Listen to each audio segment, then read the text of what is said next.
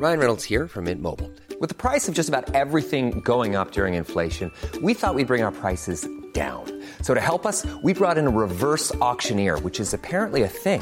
Mint Mobile unlimited premium wireless. Ready to get 30, 30, bit to get 30, bit to get 20, 20, 20, bit to get 20, 20, bit to get 15, 15, 15, 15 just 15 bucks a month. So, Give it a try at mintmobile.com slash switch. $45 upfront for three months plus taxes and fees. Promo for new customers for limited time. Unlimited more than 40 gigabytes per month. Slows. Full terms at mintmobile.com. En Remotas, contamos las experiencias que han marcado la manera de entendernos como mujeres. Historias de solidaridad, empatía y hermandad. Remotas es un podcast quincenal conducido por Begoña Irazábal, Sofía Garfias y Sofía Cerda Campero.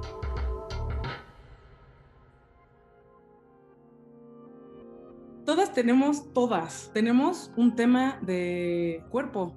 Todavía tengo cosas y todavía hay cosas dentro de mí que son diarias. O sea, diario pienso en mi cuerpo, diario pienso en la ropa, diario pienso en cuánto espacio ocupo. que al final creo que lo que estábamos viendo pues en todos lados desde que crecimos pues eran cuerpos que pues que no respondían al mío, ¿no? Pero yo a los nueve años, soñando con Harry Potter, creyendo en Santa Claus, tenía clarísimo que gorda yo no podía ser nunca. que ahora que llego a los 33 años con acceso a muchísima información, eh, con más representación de mujeres que aman a su cuerpo, eh, espero lograrla. Apenas estoy ahí, siento que apenas eh, dejé de luchar y ahora quiero ver cómo se ve el camino hacia la paz. Mi cerebro de niña hizo las conexiones necesarias y concluyó que ser flaca es la condición número uno para ser aceptada en este mundo. Quienes crecimos en los 90 e inicios del 2000 quedamos marcadas por las ideas de cómo se tenía que ver un cuerpo. Vimos a Pamela Anderson correr por la playa en Baywatch, las piernas doradas, los pechos enormes, la cintura diminuta. También a Kate Moss en las pasarelas con la clavícula salida y los brazos huesudos. Alexa Chung, cuyos muslos nunca rozan entre sí. Y no olvidemos cuando Shakira cantó.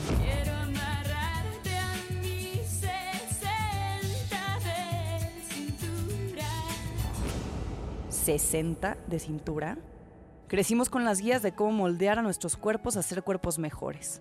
Cómo tener un cuerpo para bikini en 10 pasos. Cómo tener nalgas de acero. Cómo enflacar tres tallas en 10 días. Cómo ser otras que no somos nosotras. Otras con otros cuerpos sin rastros de que no han pasado los años. Sin pelos, sin cicatrices, sin manchas y sin flacidez.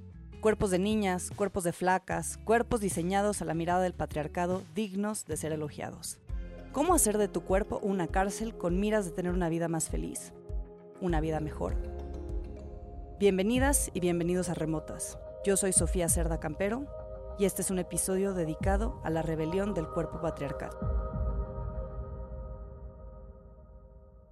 Gorda, gorda consentida, gorda de mi vida, ¿quién te quiere a ti? Gorda, ya baja de peso, que pareces queso, te voy a comer. Esta composición original es una de mis canciones de infancia. Se la cantaba mi expadrastro a mi mamá quizá todos los días. Era de cariño. Sin embargo, la demanda está descrita con todas sus letras. Ya baja de peso. Ante sus ojos vigoréxicos y flacos, mi mamá era una gorda, una gorda consentida. Recordé esta canción hace poco que me reuní con él después de varios años de no vernos. Una de las primeras cosas que me dijo fue, ¡ay, estás más gordita! Pues claro, y más grande, y más madura, y esencialmente más adulta. En el periodo en que no nos vimos mi cuerpo cambió. Le dije, el problema aquí es que tú tienes gordofobia. Él se rió y me dijo, sí, sí tengo. Cero autorreflexión. Afortunadamente, cuando dijo que me veía gorda, agité las manos y le tiré una copa de vino tinto encima de su camisa blanca. ¿Por qué él tendría una opinión sobre mi aspecto físico? Su mirada vigoréxica y flaca no había cambiado. Para mí, eh, hablar de la gordofobia es súper importante porque también tenemos que hablar de cómo de verdad creces una infancia completamente distinta a cómo yo vi a mi hermana, a mis amigas, a mis primos, a mi gente cercana, ¿sabes? Hay una parte de mí que todavía siento, o sea, que todavía le tengo como mucho dolor a esto. Como que Ella es Joaquina Mertz.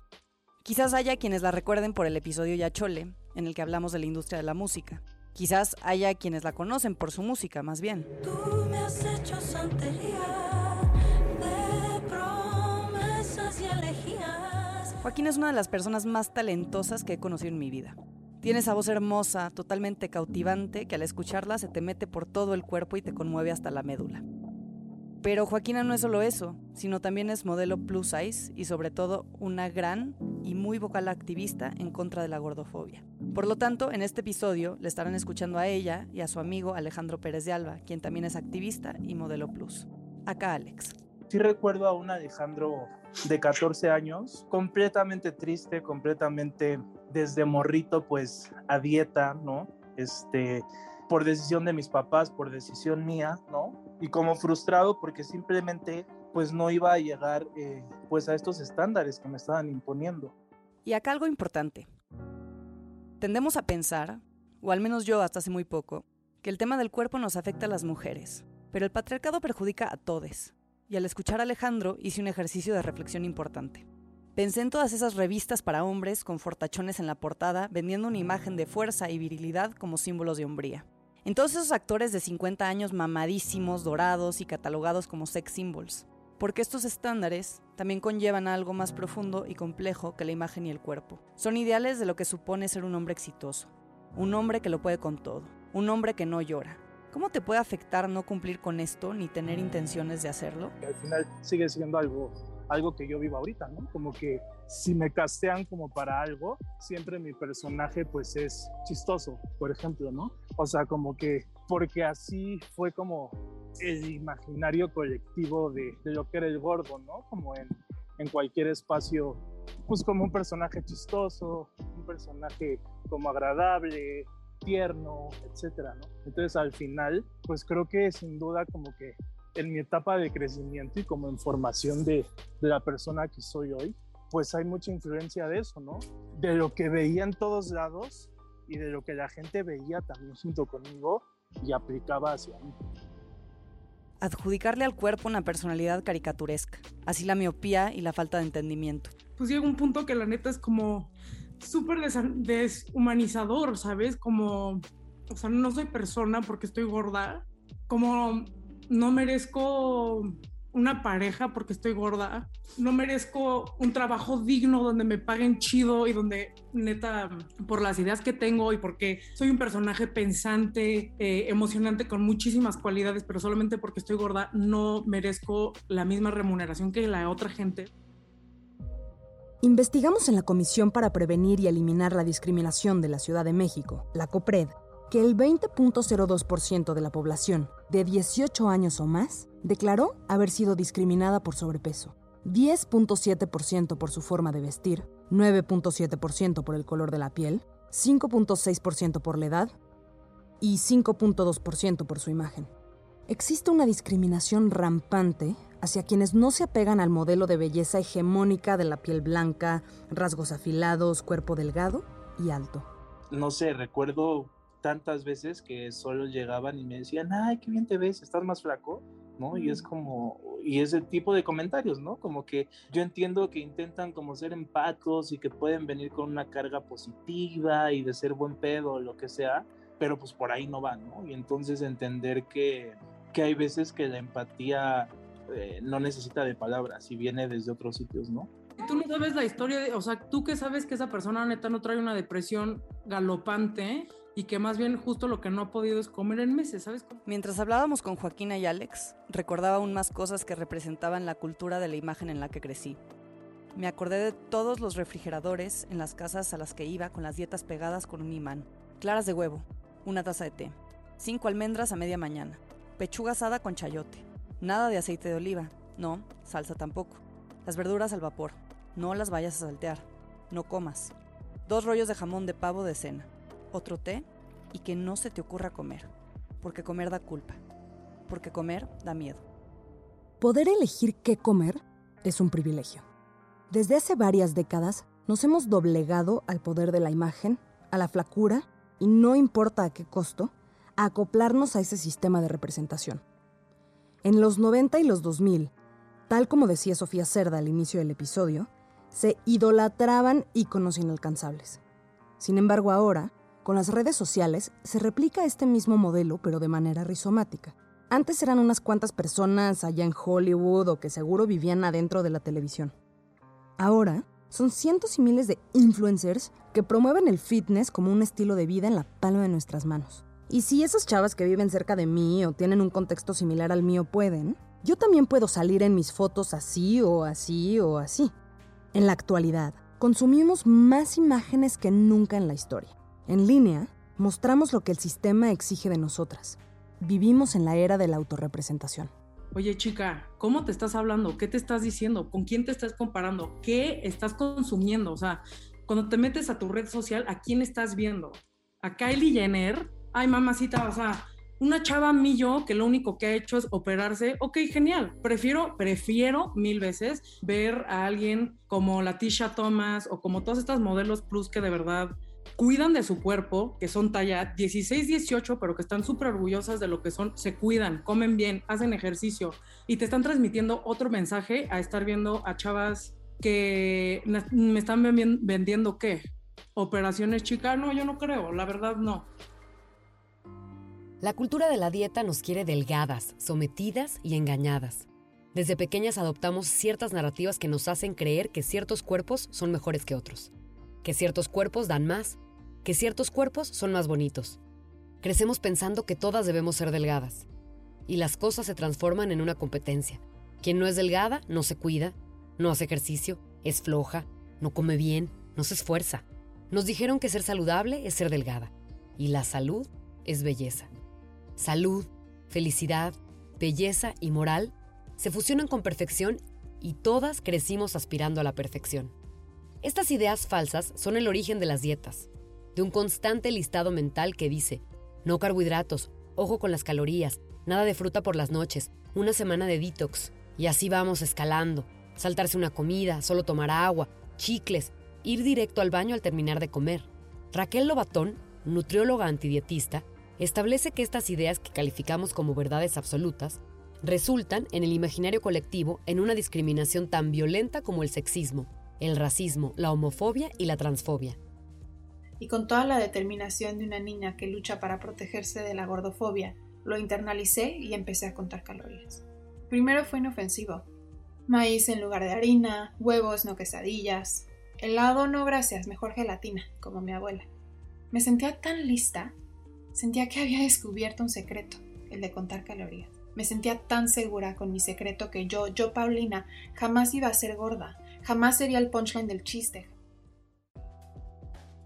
Pau es la prima más chica de mi esposo, una mujer alta, de ojos grandes color pino. Cuando yo la conocí tenía el pelo rojo, gran deportista y de risa franca. Hace unos años hicimos una marca de trajes de baño.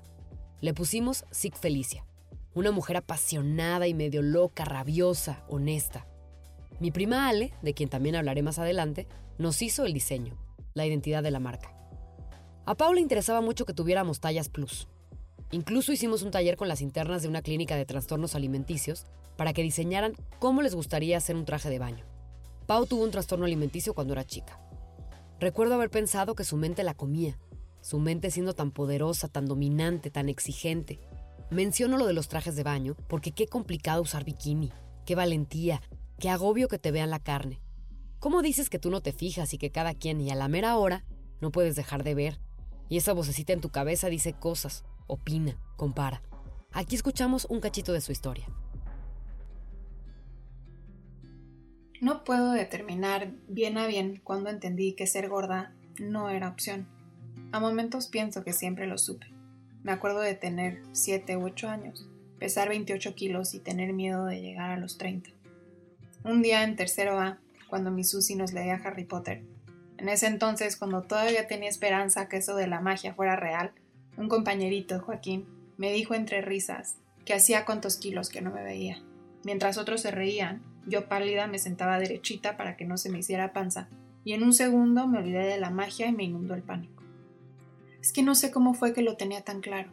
Si fue viendo cómo trataban a otras niñas y mujeres con supuesto sobrepeso, si fue algo de mi casa, o si fue que desde los nueve años sentía ya esta inmensa sombra de lo que Naomi Wolf llama el mito de la belleza. Esa larga lista de expectativas y condicionales que nos imponen a las mujeres en este país, en este mundo y bajo este puto patriarcado. Supongo que fue una combinación. Pero yo a los nueve años, soñando con Harry Potter, creyendo en Santa Claus, tenía clarísimo que gorda yo no podía ser nunca. Lo que también es grave es el bullying y la violencia que sufrimos, toda normalizada, un verdadero terrorismo infantil. Afortunadamente empezamos a hablar de estas cosas, a prevenirlas. Jamás sería la que le da vergüenza a la familia, jamás me quedaría sola.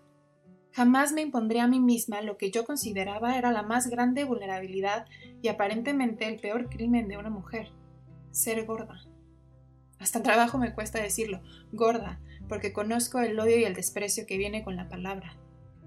Pocos años después, lo inofensivo se había convertido en un monstruo.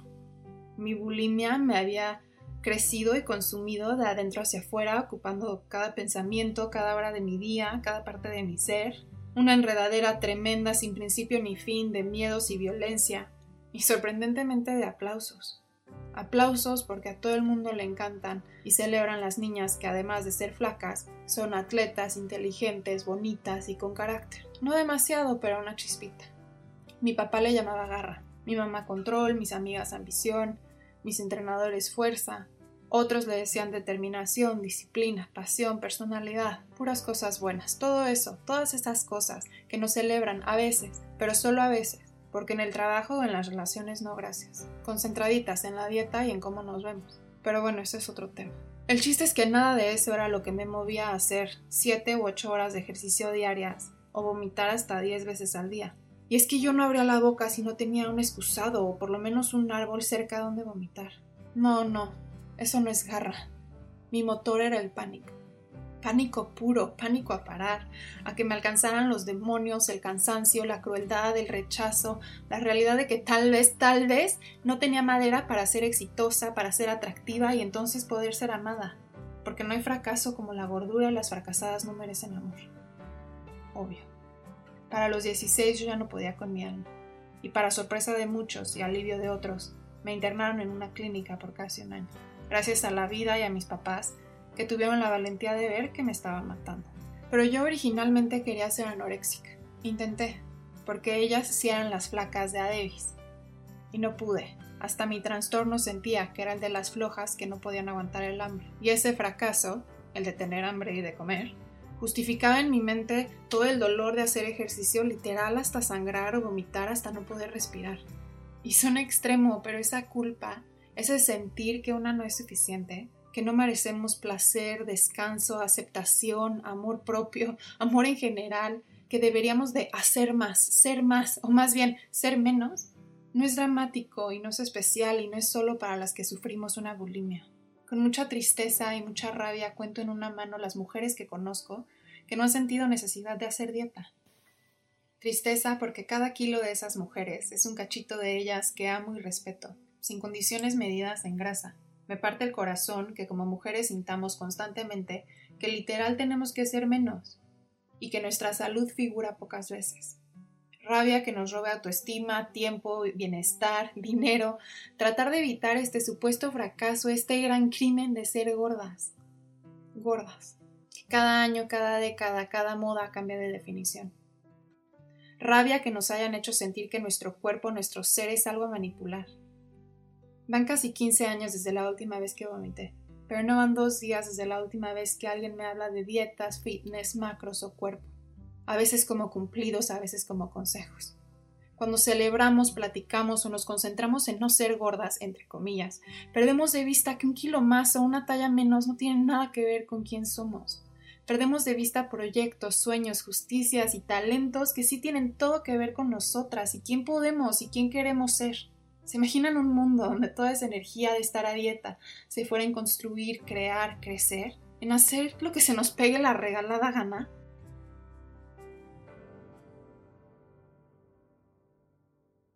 Ale es mi prima. Cuando éramos chicas la recuerdo como una niña dedicada.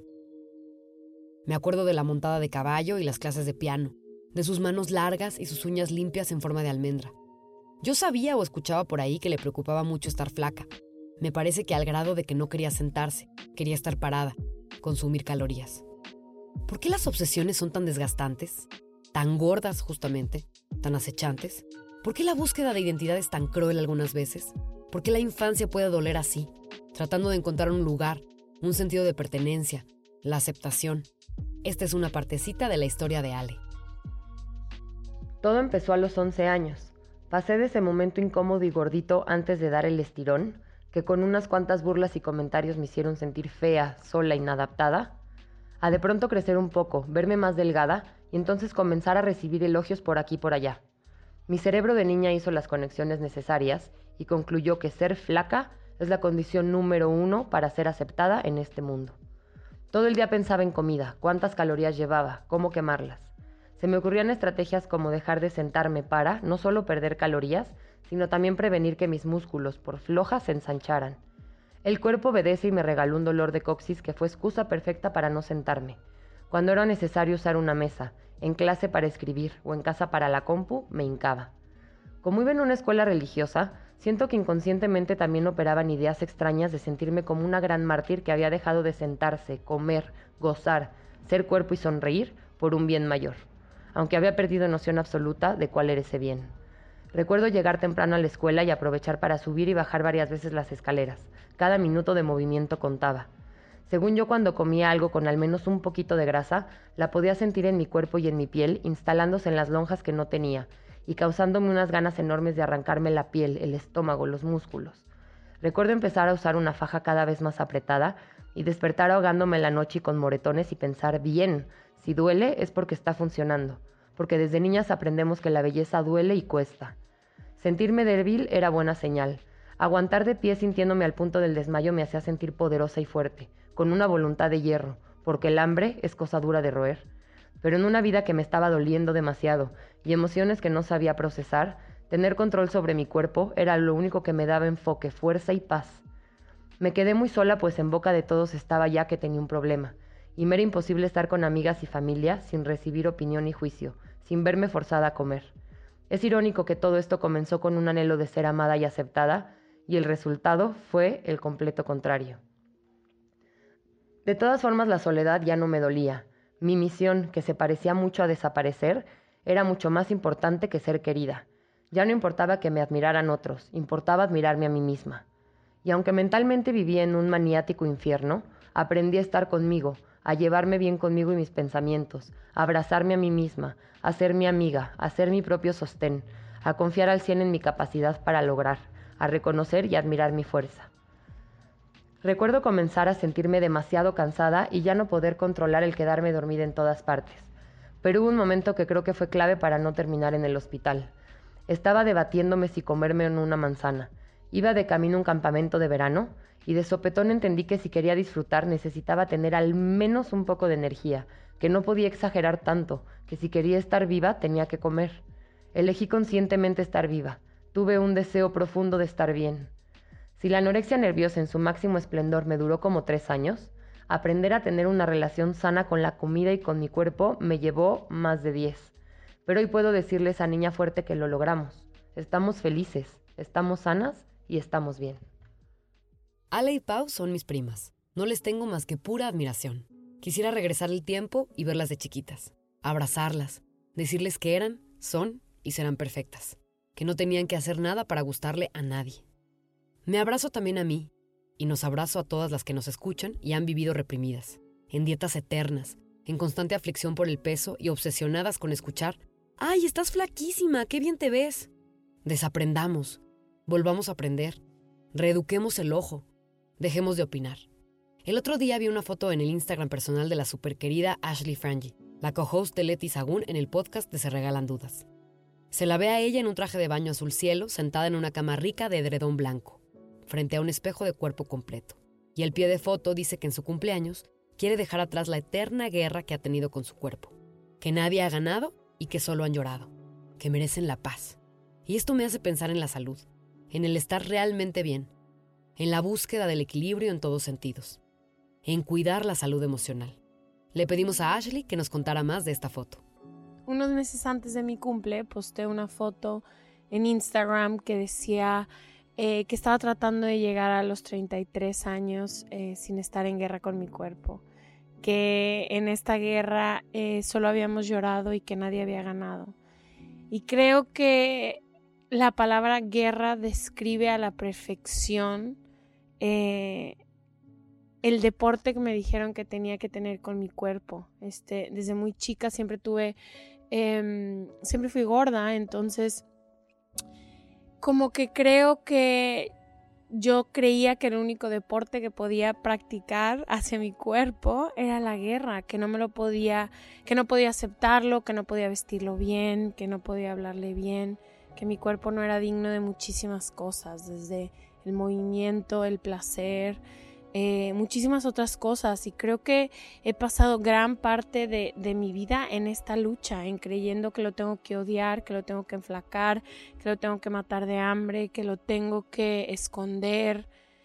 Y realmente en los últimos dos años he hecho un esfuerzo enorme por eso, por rendirme ante mi cuerpo, aceptarlo, eh, entender que que si yo le hago la guerra a mi cuerpo, me hago la guerra a mí misma y que es una guerra muy cansada, eh, una guerra que te priva de cualquier libertad y te priva de cualquier disfrute que pueda venir con la vida. Con oír este testimonio, nos queda claro que necesitamos escuchar y ver a más personas como ella, que con franqueza nos hablen de su proceso para afinar la relación con su cuerpo. Ashley habla sobre cómo la diversidad en la representación de los cuerpos y el acceso a la información han sido cruciales para modificar la mirada para consigo misma. Hay que romper con la narrativa de los ganadores cuerpos flacos y generar otros discursos que sean más generosos y menos dañinos para nosotras. Joaquina se volvió la primera mujer que yo vi que me representaba. Volteé y dije, yo tengo un cuerpo similar al de ella y wow, me gustaría poder pararme en este momento como ella se está parando. Entonces, creo que Joaquina para mí ha sido una fuente de inspiración enorme. Eh, creo que sin ella, ella es, híjole, fue, ¿sabes cuando a veces conoces a personas y te hace sentido todo y puedes encontrar el lenguaje o las imágenes que estabas buscando de algo? Lo que es Joaquina para Ashley, Ashley es para muchas mujeres más. Una fuente de inspiración. Hemos estado hablando de la necesidad de cambiar la mirada ante los cuerpos. Sepámonos y celebrémonos de todas nuestras formas y colores. Altas, chaparritas, curvilíneas, planas, espigadas, chichonas, nalgonas, todos los etcéteras que vienen con las intersecciones. Pero ¿cómo logramos deshacernos de esta idea tan rígida y violenta que se nos formó alrededor del culto al cuerpo? Joaquina empezó por algo muy simple, ser compasiva consigo misma. Entonces de ahí viene neta como un cambio pues muy no sé, increíble, como de ya no ver yo a la gente gorda con este como shame, ¿no? Con esta vergüenza, con, ay, es que ella también está gorda, es que ella también, no, sino como venir, llegar neta con un lado de compasión y de empatía y decir como, chica, yo te entiendo, yo te veo, yo sé perfecto por lo que estás pasando y justo por esto somos aliadas, ¿sabes? Empecé a hablarme muy lindo en un momento íntimo conmigo y de empezar a cambiar como ese chip, ¿no? De, de cómo me hablo yo a mí. Y eso también me ha ayudado muchísimo. Y yo creo que también em, ser mucho más abierta y empezar a hablar de cómo, cómo en verdad me afecta, ¿sabes? Y, y cómo, cómo de verdad genuinamente quiero que haya un cambio. Y Alex, de hecho, encontró en Joaquín inspiración, la oportunidad de comenzar a hacer un cambio poco a poco. A mí lo que me ayudó muchísimo muchísimo, es literalmente como, pues justo lo que hizo Joaquina por mí, ¿no? Como que le contesté una historia o algo porque estaba modelando y le dije, güey, yo siempre he querido eso. Y así fueron como manos abiertas, un abrazo de, güey, vas, serías el más hot, date, date, date. Fue como hace cinco años que yo estaba trabajando en una tienda, ¿no? Este, de ropa y, y necesitaban como un modelo de tallas grandes y pues yo estaba chambeando ahí y me invitaron, ¿no? Me dijeron, ay, pues ¿para qué buscamos un modelo si estás aquí, ¿no? Y empezaron a decir, y estás guapísimo, y estás hot, y nos encanta tu pelo, y tus brazotes, y como que es como irte dando cuenta, ¿no? Que, que aunque existen como estos pues sí, estándares de belleza súper marcados y súper y super fuertes que no nos permiten ver, o sea, también como que se vuelve bien cegador, ¿no? O sea, completamente, porque al final, pues sí sé todo lo que están diciendo mal, pero, o sea, todo lo que están diciendo que está mal de mi cuerpo, que ya ni me deja como ni siquiera observarlo de una forma bella, ¿no? Como que ya todo está mal, ¿no? Y entonces cuando empiezo, cuando empecé a vivir como, como a esta gente, que sí reconocía cosas, ¿no? En mí, que sí apreciaba como mi tamaño, ¿no? O sea, o apreciaba como imperfecciones que, que me decían que tengo, ¿no? Pues todo el camino empezó a ser como muchísimo más fácil. Ya entré a una agencia y después empecé a tener como chambas, que ojo, o sea, también veo todo lo mal que están esas chambas, ¿no? Todo lo mal que hay en eso, pero pues también sube como un ánimo, ¿no? O sea, al final es como, a mí me da mucha risa porque pues soy un caso de éxito en mi agencia, ¿no? O sea, como que desde que entré no he parado como de tener chamba y pues ellos se ponen mucho la medalla, ¿no? Como de, pues sí, es que somos inclusives y entonces estamos dándole un espacio como a este gordito y lo que sea, pero al final, pues cuando llegan los castings, pues te das cuenta que todo es una mentira, ¿no? O sea, como que la realidad es que yo estoy siendo un caso de éxito porque porque encajo perfecto en un perfil que se está buscando, ¿no? Este, desde hace años, que el más parecido se me hace como, pues no sé, como Seth Rogen hace años, ¿no? Como este gordito peludo que está muy cagado, pero pues también si no habla se ve como muy, muy como macho, ¿no? Y entonces, pues es un caso de éxito nada más porque estoy respondiendo como esta tendencia, ¿no? Pero de inclusivo no tiene nada. Y es que sí, hoy en día todas las marcas se quieren abanderar de un discurso liberal, inclusivo y despierto que en muchas ocasiones contradice todo lo que la marca realmente representa. Piensan que cumplen su cuota al tener representantes de minorías para querer librarse de un problema mucho más profundo que nos ha nublado y sobre todo dañado. Temas cuya raíz revela un esquema colonialista y patriarcal que perdura hasta el día de hoy. Esa conversación pendiente ya no puede quedar atrás, porque esa es una conversación urgente yo creo que haber encontrado a mi comunidad y a mis amigas gordas y hablar de ello y no solamente que sea como el elefante en el cuarto, sino como, a ver, güey, me siento así, me está pasando esto, siento que nunca voy a poder ligar, pero la, la, la, la, la, y te vas a dar cuenta que no estás sola en esta conversación, hay mucha gente que se siente como tú. Em, y también, pues eso, como hablarnos bonito. Em, y también pues no sé, eh, para mí ha sido importante hablarlo también con gente que no es gorda, como abrir la, conversación, como a ver, yo cuando me dices este tipo de cosas me siento así, esto a mí me afecta así.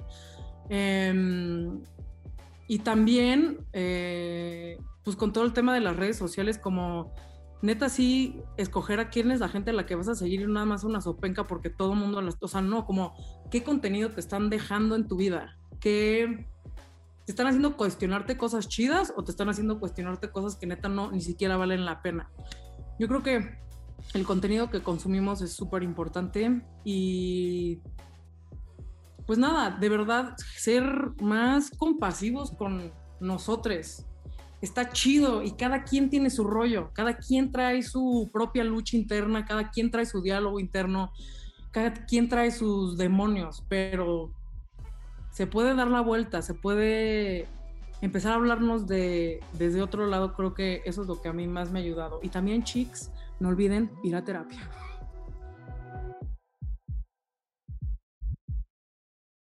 Romper con la idolatría es también romper con un modelo impositivo y falaz. Es importante reconocernos como seres separados de las imágenes que nos someten. Hemos escuchado en este episodio una serie de voces reales de personas reales Busquemos alternativas a la visión dominante y saquemos ese escudo contra las miradas que existen que seamos de una u otra manera. Todos los cuerpos somos distintos. Tratemos de habitarlos con plenitud. Escucharon más que una talla en remotas. Agradecemos a Joaquina Mertz por toda su inteligencia, toda su sensibilidad y por siempre estar dispuesta a colaborar con nosotras. También Alejandro Pérez de Alba por su apertura y confianza para hablar de estos temas.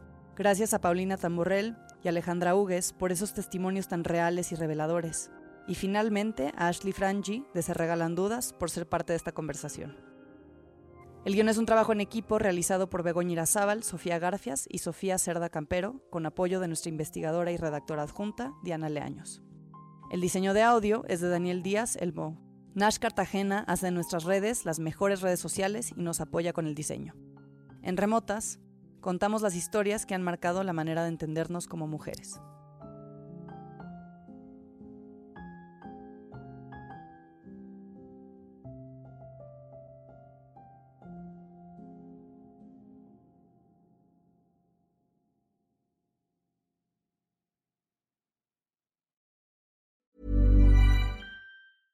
Hey, folks, I'm Mark Marin from the WTF Podcast, and this episode is brought to you by Kleenex Ultra Soft Tissues, your ally to help tackle your allergy symptoms this season. I love the change of seasons, but nobody loves pollen and all those other things floating in the air that make you sneeze during this nice weather. Kleenex Ultra Soft Tissues are hypoallergenic and allergist approved, so fight back against watery eyes and runny noses without worrying about irritating your skin. For this allergy season, grab Kleenex and face allergies head on.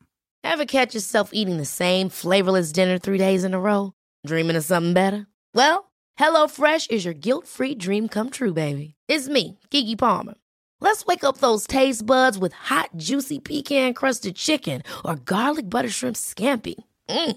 Hello Fresh. Stop dreaming of all the delicious possibilities and dig in at HelloFresh.com.